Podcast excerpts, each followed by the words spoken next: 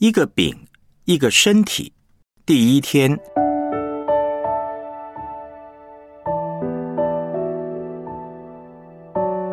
哥林多教会的问题。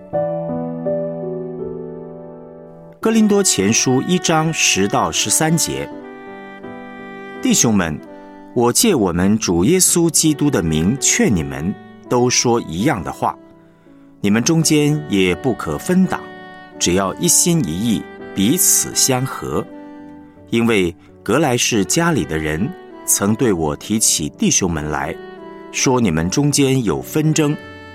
我的意思就是你们个人说，我是属保罗的，我是属亚波罗的，我是属基法的，我是属基督的。基督是分开的吗？保罗为你们定了十字架吗？你们是奉保罗的名受了洗吗？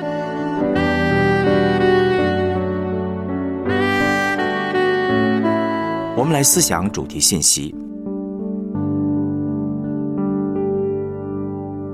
哥林多前书的主题是教会建造。我们学习教会建造，过教会生活。可以从哥林多前书得到许多的帮助，因为哥林多教会的问题各式各样。保罗在书信当中针对他们的问题一一提出了解决的办法。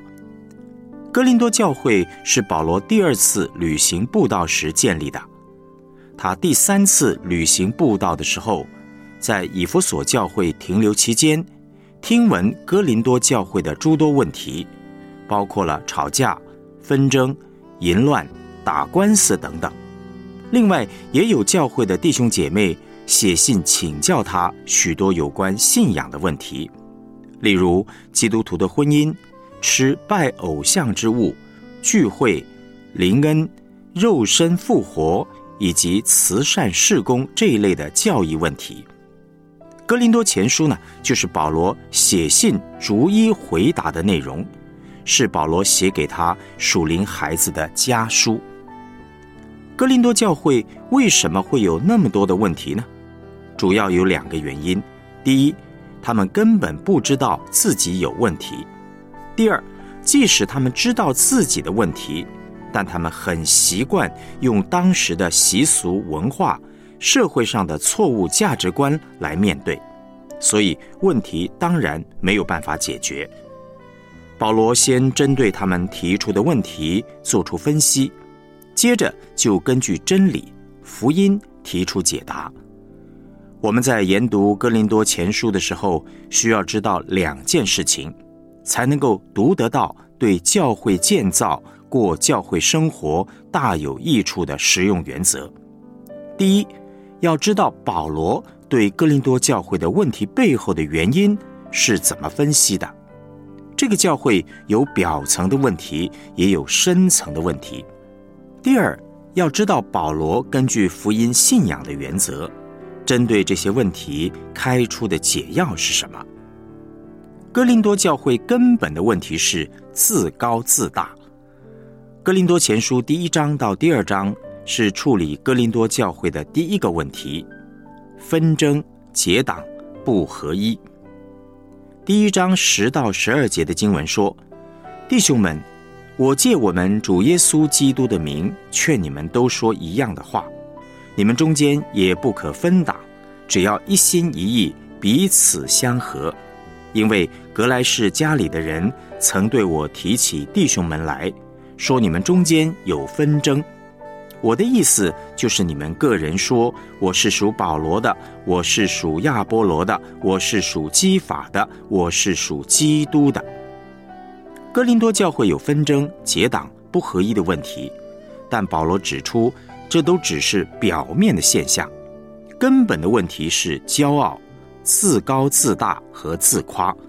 来过哥林多教会的传道人相当多。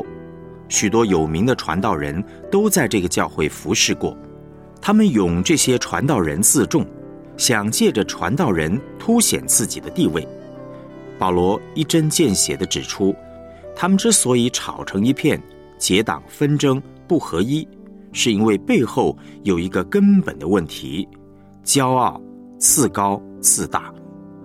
他们会骄傲自高自大的原因是什么呢？由于哥林多城深受希腊文化的影响，希腊文化很重视表现、名声、荣誉、知识、口才。他们信了耶稣以后，领受了圣灵给他们的各种恩赐，就更爱表现了。后来，他们觉得每一个人都有恩赐，这样比不出个所以然，所以干脆把这些大传道、大牧者拖进来，开始分派结党，凸显自己比别人更了不起。自高自大的背后呢，是没有安全感。骄傲自大自夸是撒旦的本性，上帝已经给他很多的恩赐，他还不满足，想把上帝拉下来，自己做上帝。撒旦最没有安全感，里面充满了害怕。没有安全感的人就会东抓西抓，比方他在伊甸园骗了亚当和夏娃，他们吃了分别善恶树的果子以后，属灵的眼睛就瞎掉。看不见上帝，反而看见自己赤身露体。骄傲的人是自我中心的，自己不是上帝，又想做上帝，这种人很痛苦。撒旦就是这种人物的代表，他把害怕、不安全感全部给了亚当和夏娃，并且一代传一代。当一个人骄傲自大的时候，里面最深处是没有安全感的。一个害怕又自高自大的人，会想把自己所拥有的一切都凸显出来。如果觉得自己不够，就去抓、去抢，嫉妒、纷争、结党等问题呢，就会一一的浮现出来了。我们来思想两个问题：信仰过程中。你有什么类似哥林多教会自高自大的软弱，以至于带来嫉妒、与人争竞、纷争的经历呢？上帝又如何翻转你的自高自大的生命，进入谦卑？为此，向上帝献上感谢的祷告。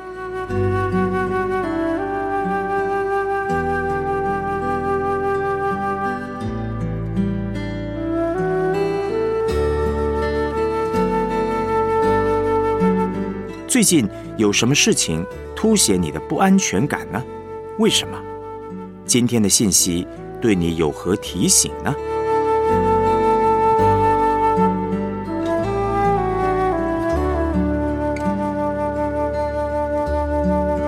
我们一起献上祷告，主耶稣，谢谢你透过今天的信息光照了我的自高自大，是源自于我内心里的不安全感。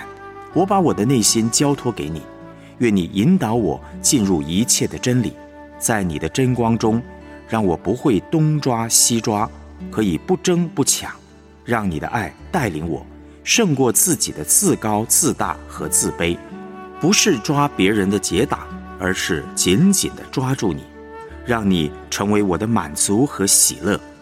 奉主耶稣基督的名祷告，阿门。